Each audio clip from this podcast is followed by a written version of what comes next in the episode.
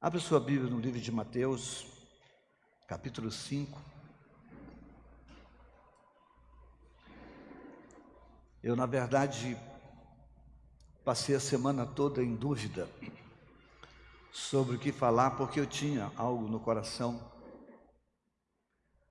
Eu vou falar um outro momento. Mas esses dias, com todas as notícias que nós estamos vendo lá no Oriente Médio, isso me moveu a falar sobre quem são os filhos de Deus, ou sobre os filhos de Deus. E eu vou falar várias vezes, hoje é só um começo, é fazer uma pequena série sobre os filhos de Deus. E eu entendo que compreender isso é libertador. Compreender a palavra de Deus é libertadora.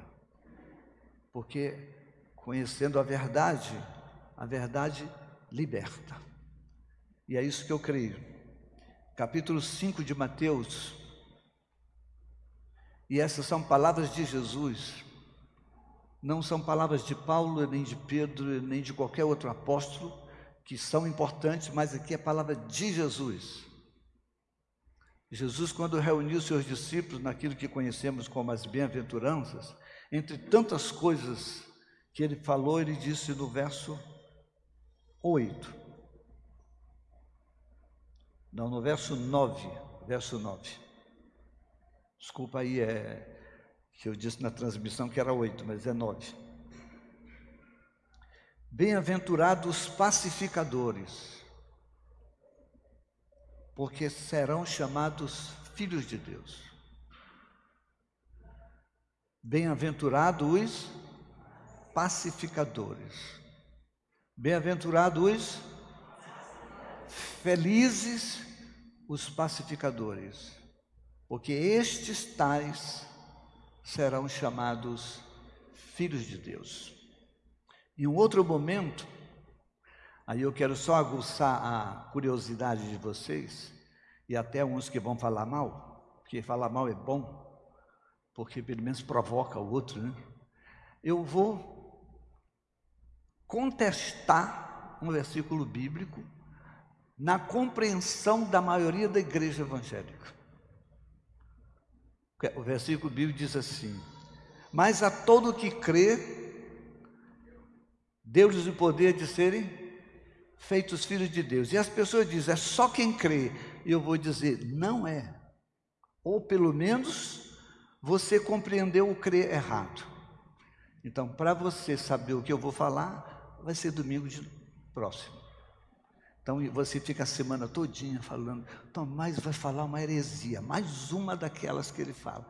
Aí você é curioso demais, vai vir e vai descobrir que não é mas eu vou deixar você. Agora não peque falando mal. Não peque pensando que você não sabe. Tá? Então, fique na sua, ore e fala, ore por Tomás a semana inteira. Pai, não deixa ele falar besteira, não fala, não deixa ele provocar os irmãos. E você vai descobrir que vai ser uma coisa muito boa. Ou você vai ter que se desprender de que você aprendeu. Eu disse uma vez que eu ia falar sobre o que, que eu aprendi de errado na igreja. Eu aprendi muita coisa errada na igreja, mas foi bom, porque depois eu aprendi o certo, pelo menos como eu creio, né? Então, domingo que vem, hoje eu quero falar sobre esse texto.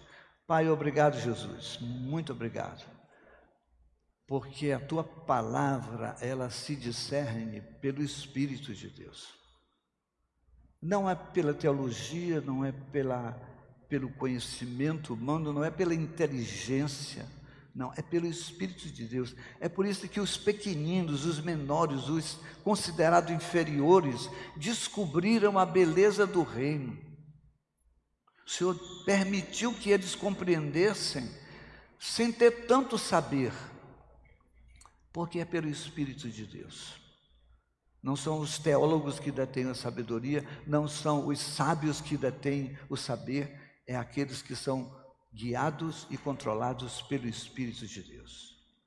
fazes com que a gente entenda a tua palavra hoje, em nome de Jesus. Amém? Quem são os filhos de Deus? O mundo está em mais uma guerra. A guerra de Israel contra. Não é contra os palestinos, é contra o Hamas. É contra o Hamas. É uma guerra geopolítica, religiosa, teológica. Não se trata apenas de tomar posse de uma terra, é muito mais do que isso. E essa terra suscitou muitas disputas teológicas na, tele, na, na internet. Há muita gente falando sobre a volta de Jesus, o Armagedon está se montando. Né?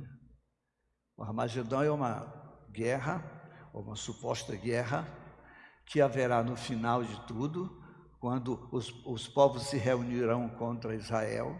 Pelo menos isso é uma compreensão, não, não é toda a compreensão da Bíblia, não é assim.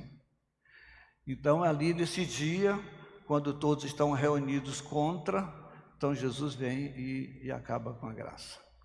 Então, há muita gente fazendo as suas apologias sobre o que está acontecendo nessa guerra. Então, eu diria que é uma disputa teológica. Eu já escutei vários. Quando eu comecei a estudar, muitos anos atrás, eu fui passando assim. Eu comecei a estudar e eu era amilenista. Vou já explicar o que é. Aí eu li os outros. Não, eu sou pós-milenista. Aí eu estudei mais. Eu sou pré-milenista. Eu estudei mais um pouquinho, eu não sou nenhum deles. Não sou nenhum deles. Eu nem sei o que eu sou. O amilenismo diz, porque a Bíblia fala de um milênio. Todo mundo já ouviu falar desse milênio aí? Já? Não? Poxa. Que não, levanta a mão aí, já está suado, os exorantes já venceu, mas é rapidinho assim. Quem já ouviu falar do, do milênio? Já? Milênio, tá bom.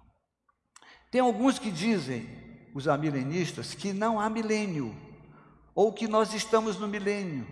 E esse milênio seria um tempo onde Satanás estaria amarrado e os telefones seriam desligados. Não está escrito isso na. na...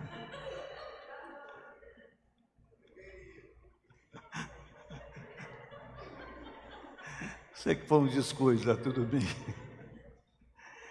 Então, o Satanás estaria amarrado, e eu fiquei pensando, se esse bicho está amarrado, fazendo esse estrago todinho que ele faz no mundo, se ele estiver solto, como seria? Então, esse é o amilenismo. O pós-milenismo também é engraçado porque eles nós é parecido com o milenismo, mas ele diz que nós estamos nesse milênio que vai que a igreja vai tomando conta de tudo vai aumentando o número de cristãos, aumentando, aumentando, aumentando, e o mundo vai se tornando melhor. Aí eu fico olhando e disse, o mundo está se tornando melhor. Então, esse é o pós-milenismo. Mas tem o pré-milenismo que também não se entende, porque tem duas correntes, pelo menos, dentro dela, dentro dele, é que a ideia de que, que é a mais comum é a mais comum em toda a igreja evangélica, principalmente no meio pentecostal, e que diz que antes do milênio, Jesus arrebata a sua igreja e monta um, um governo terreno. Eu fico pensando como será isso? Jesus na terra, governando por mil anos. Aí Satanás amarrado, aí até entendo, pois Jesus está na terra, Satanás não tem vez, né? Então, depois ele é solto e as, as, as nações se juntam e pra, contra o cordeiro e ele vence. E, e aqui tem duas linhas, porque tem gente que acredita que Jesus vem antes da tribulação para levar a igreja. Quem acredita nisso aí? Que você não vai passar tribulação aqui. Não tenha medo, não. Eu também não sei qual é. Tem gente que acredita que ele vai passar a tribulação. Que, aí sabe o que eu penso? Eu já falei outro dia aqui. Eu fico assim, cara, se eu disser que eu vou passar, que eu não vou passar e vou passar, eu vou ficar frustrado. Então é preferível acreditar que vou passar e não passando, eu ganhei. Então eu fico aqui, mineirinho, né? Em cima do muro, né? Sem saber exatamente o que vai acontecer. Então essas correntes todas, elas estão numa discussão teológica sobre a guerra de Israel. Sobre a guerra de Israel, um ponto que é importante. Como creio, ainda que Deus tem alguma coisa a ver com Israel, Israel somos nós. E quem disse isso não foi eu, foi Paulo.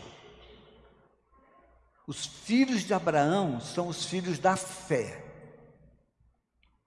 Agora, o que Deus vai fazer com Israel, isso é um problema de Deus com Israel. Então, esta guerra, ela não é justificada porque o Hamas é um grupo terrorista. É um grupo perverso que ele não quer tomar, ele não quer ter a posse da terra, ele quer destruir Israel. Esse é o, é o objetivo do Hamas. Então, Israel, por sua vez, tentando destruir o Hamas, ele mata um monte de pessoas inocentes na Palestina. Um monte de gente. Crianças, homens, mulheres, que absolutamente não tem nada a ver, ou não teria nada a ver com a guerra. Então, essa é a briga que se instalou no mundo e uma parte corre da, da igreja evangélica corre e diz: Nós somos a favor de Israel. Não, gente, eu sou a favor da paz. Eu não sou a favor da guerra. Eu sou a favor da paz. E muito menos do Hamas, que é um grupo terrorista. Porque a Bíblia diz que nós somos filhos de Deus.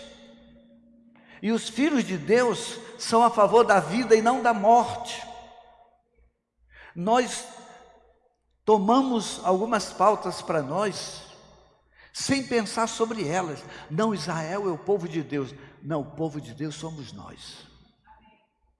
Você é povo de Deus, eu sou povo de Deus. É isso que eu creio. Agora, o que Deus vai fazer com Israel, isso é um problema de Deus. Então eu não pego a bandeira de Israel, aqui não tem bandeira de Israel, aqui se tivesse uma bandeira era do Brasil. E não de Israel. Eu sou brasileiro. Eu não sou israelita. E muito menos judeu, porque judeu e israelita são duas coisas diferentes. Judeu é religião, israelita é nacionalidade. Então, eu sou da paz. Por quê? Porque sou filho de Deus.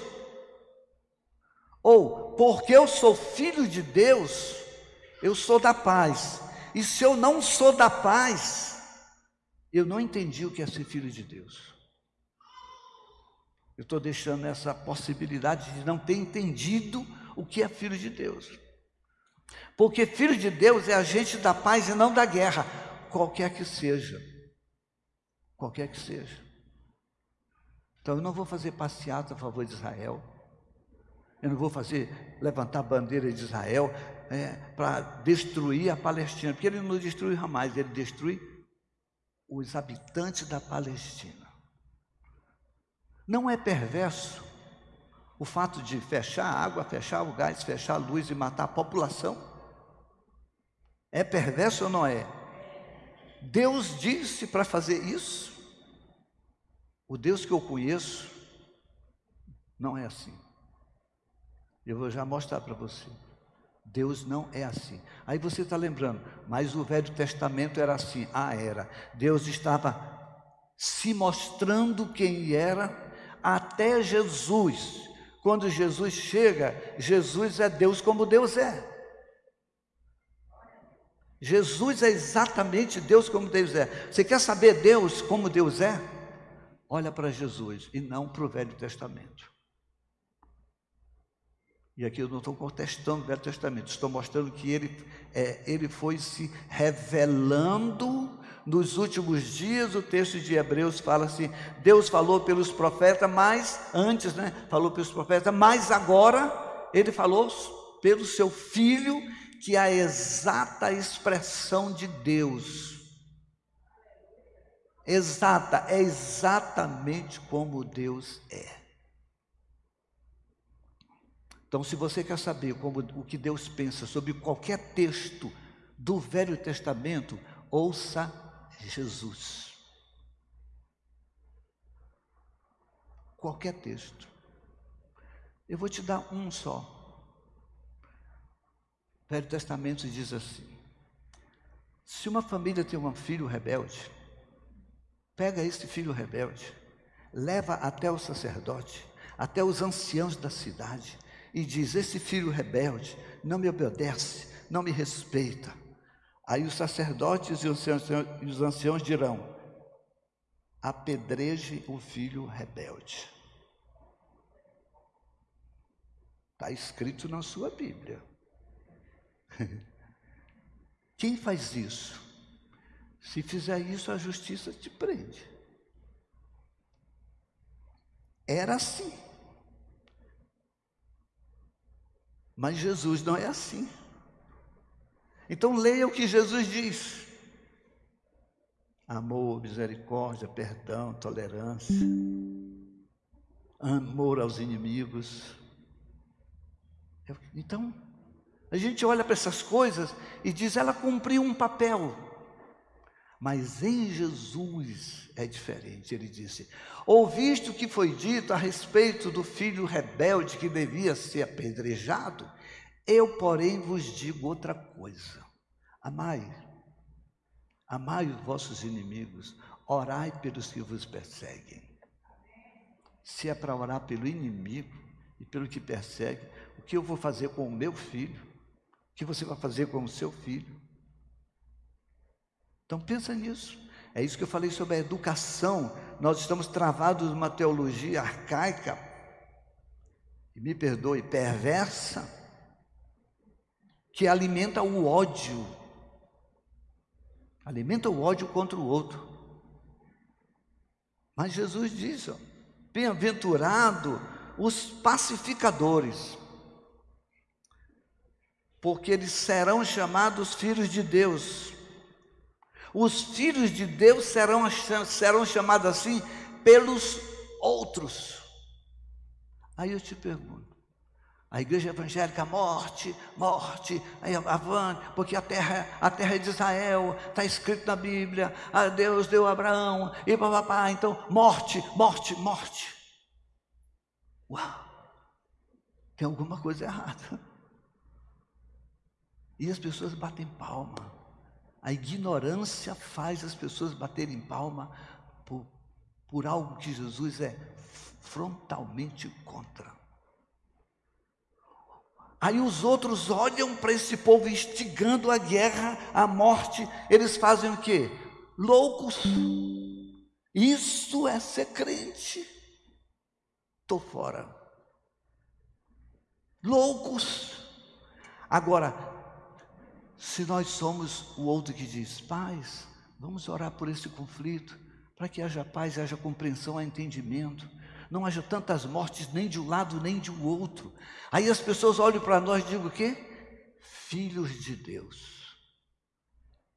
Porque é o outro que diz que você é. Não é você que põe um crachá e diz, eu sou filho de Deus. Para mim, é o mesmo conceito sobre cristão que eu acredito. Cristão é o jeito de viver que o outro identifica você parecido com Cristo e diz: esse é cristão. Mas alguns no seu trabalho, o pessoal diz: é um crente muito chato, podre, não respeita ninguém. Aí tem outros que você olha e diz assim: cara, esse cara só pode ser de Deus. Só pode ser. Porque ele traz para cá paz, unidade, compreensão, perdão, compreende as diferenças.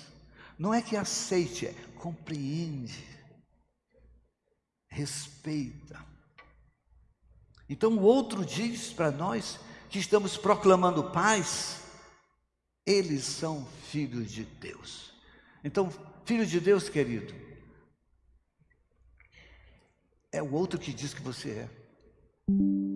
E eu duvido, me perdoe, duvido que a maioria dos que não são da igreja evangélica olhem para dentro e digam sobre nós que somos filhos de Deus.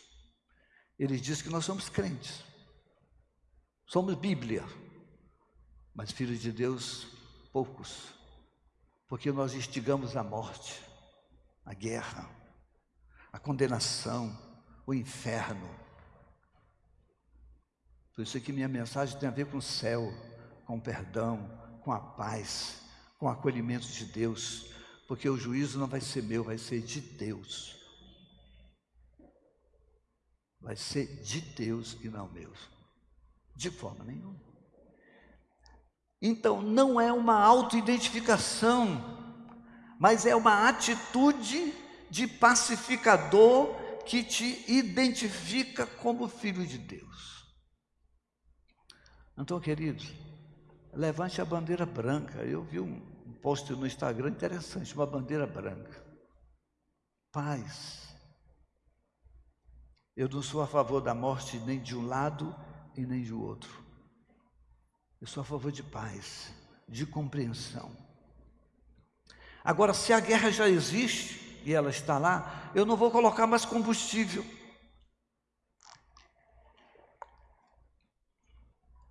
Eu não vou fazer que ela se alastre dentro de nós, aqui, entre nós.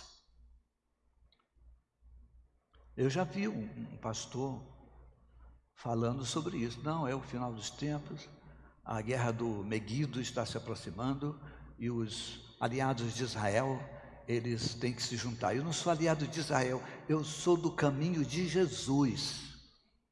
E nem sou contra Israel, eu sou de Jesus, gente. Eu sou da paz. Eu sou da paz, porque Israel rejeitou Jesus. E o que Deus vai fazer com ele, isso é um problema de Deus, não é meu. E eu quero que eles sejam salvos todos. É isso que eu quero. Então, se existe guerra, eu não vou jogar combustível. Mas olha o que a Bíblia diz no verso 45. E aqui eu quero ler para vocês palavras de Jesus. Eu vou ler a partir do verso 43. Vocês ouviram o que foi dito? Ouviram bem? Ame o seu próximo e odeie o seu inimigo. Era a lei. Tem gente que ainda está na lei, ó. odeia, odeia. Odeia. É diferente, odeia, está no inferno. Mas eu lhes digo, então eu vou ouvir o que Jesus fala. Amém, gente boa? Eu vou ouvir o que Jesus fala. Ame os seus inimigos e ore por aqueles que os perseguem. Por quê? Ou para quê? para que vocês sejam filhos do Pai Celestial. Ou seja, se eu ler ao contrário, eu vou dizer: se você odeia o seu inimigo, vocês não serão filhos de Deus. Ainda que creiam, só para suscitar mais confusão na, na próxima mensagem. Ainda que creiam, mas se vocês odeiem, vocês não entenderam o Evangelho, querido. Ainda não mudou o suficiente para ser. Porque Jesus disse, e não foi Tomás, foi Jesus: ame os seus inimigos e ore por aqueles que os perseguem, para que vocês venham a ser filhos de seu Pai que está no céu. Aí ele começa a dizer como é que o Pai que está no céu age. O Pai que está no céu, ele age para o equilíbrio entre todos, entre todos da raça humana, em todos os lugares, em todo o planeta, na Palestina e Israel. Como ele age? Porque ele faz nascer o sol sobre os maus. Nós gostaríamos que os maus fossem dizimados. Não é verdade? Ou não? É verdade. Nós gostaríamos que os maus, aqueles que nós entendemos não ser de Deus, fossem mortos. Certo ou estou errado? Está certo. Nós gostaríamos. Ah, não é crente? Morte. Cucus clã evangélica.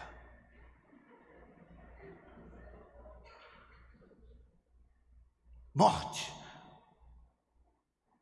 Morte a todos os que não pensam como nós, todos os que não são como nós. E eu estou me segurando para não falar um monte de coisa aqui, só para ficar aqui no texto, senão eu vou, vou entrar em uma hora. Morte. Mas Deus, Ele faz raiar o sol sobre maus e bons. Nós queríamos que tivesse luz na nossa casa e trevas na casa do vizinho que não é crente.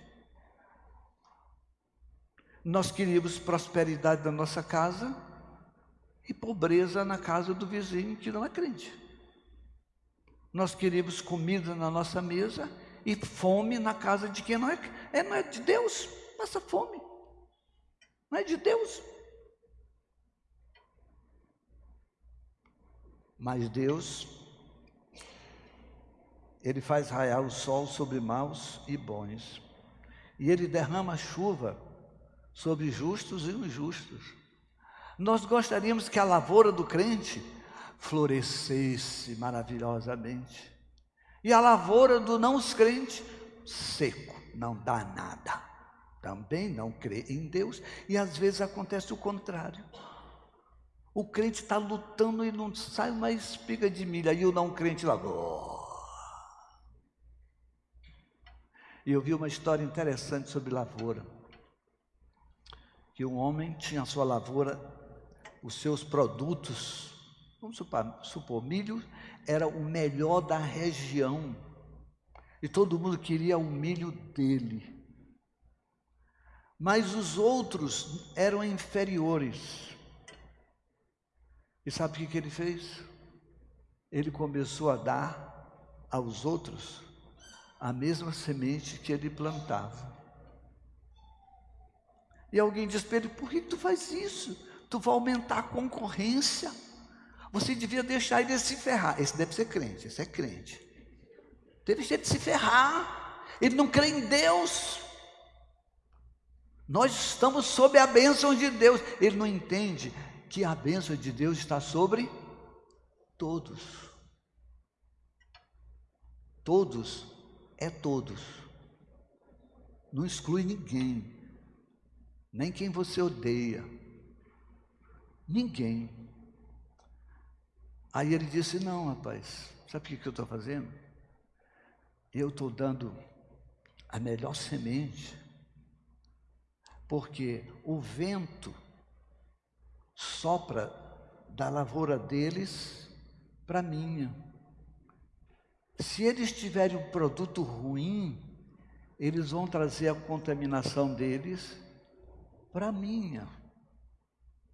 Então eu quero que eles tenham o melhor produto, porque em fazendo assim eles me abençoam. Rapaz, esse cara é muito crente. Esse é filho de Deus. Ele quer paz, ele quer prosperidade para o outro. Uma boa parte dos cristãos tem a que a gente conhece como a mente da escassez. Se tem para mim, não tem que ter para o outro. É você colocar um comércio aqui, não pode ninguém ter um comércio do lado, porque vai prejudicar ele, pelo contrário, vai, vai melhorar tudo. Eu já vi essa confusão acontecer. Não, não pode botar igual aqui, porque vai tirar os meus fregueses. Mente da escassez. Aí o texto continua. Ele derrama chuva sobre os justos e injustos. Se vocês amarem aqueles que os amam, Que recompensa vocês terão? Ah, eu vou só amar o povo da minha igreja. E olhe lá, né? Não é todo mundo. Da minha conexão, mas não é todo. Tem uns chatos. Eu gostaria que eles mudassem de conexão, porque ele é chato. Queria que ele mudasse, vai para outra, vai lá, não sei para um, vai para longe. Se vocês amarem só os que vocês amam, que recompensa vocês terão? Os publicanos fazem isso. Os pagãos sem Deus fazem isso. Se saudarem apenas os seus irmãos, o que você está fazendo demais? Hum? Odiar a Palestina, amar Israel. Não, gente. Vocês não entenderam. Isso não é ser filho de Deus. E se saudarem apenas os irmãos que, estão, que estarão fazendo demais. Até os pagãos fazem isso. Portanto, aí vem um versículo que a gente espiritualiza demais e faz de menos. Sejam perfeitos, como é perfeito o vosso Pai Celestial. Aí eu digo, ah, menos, menos, Deus é perfeito, é claro, mas como eu vou ser perfeito como Deus? Não, eu não vou ser perfeito como Deus é perfeito. Eu vou ser perfeito como Deus age. E aqui Deus age para o equilíbrio. Eu vou querer o sol sobre todos, eu vou querer a paz sobre todos, eu vou querer o perdão sobre todos. É por isso que eu acredito no perdão para todos. Isso não acontecer não é um problema meu, mas eu quero que todos sejam perdoados. Até porque a Bíblia diz que Deus não quer que ninguém se perca, mas que todos cheguem ao conhecimento da verdade. E se Deus quer isso, eu também quero. Deu para entender aí, crente? Isso é libertação de uma teologia perversa que infundiram na cabeça da gente e que a gente sai odiando preto, gay, prostituta, a gente odeia todo mundo que é contrário. Eu não odeio, são irmãos. São irmãos. É como eu creio que Deus vai fazer, você não sabe, gente boa. Você não sabe. Nós somos gente da paz. Deus não faz acepção de pessoas, eu faço, você faz, nós fazemos, eles fazem, todos fazem, mas Deus não. Deus não faz isso. Deus não faz acepção de pessoas. Deus não faz com que as coisas boas ocorram só com os bons ou não faz com que as coisas más ocorram só sobre os maus. Se fosse assim, a terra era bem equilibrada, mas não é. Não tem esse equilíbrio. Foi o drama de Salomão. Sou sábio, homem de Deus. Eu morro igual um cão. Eu morro igual o tolo. É, exatamente igual a todo mundo. Porque Deus é assim. Ele faz o sol nascer sobre todos. Ele faz a chuva cair no terreno de todos. Sabe por quê? Porque Ele é perfeito. Ele não faz acepção de pessoas. A perfeição aqui de Deus é agir de forma igualitária com todos. A perfeição está no jeito de viver, queridos. É em vivendo como Jesus e que as pessoas dirão que somos. As pessoas dirão, nós, esses aí são cristãos, são filhos de Deus. Mas é vivendo como Jesus, não é vivendo a nossa doutrina. Lembra que eu falei, falei outro dia aqui, que nós fizemos uma escala ruim. A igreja evangélica fez assim: primeiro, a gente se converte e diz eu sou de Cristo. E o tempo passa, ele diz eu sou da Bíblia, do livro. Mas o tempo passa, eu sou da doutrina.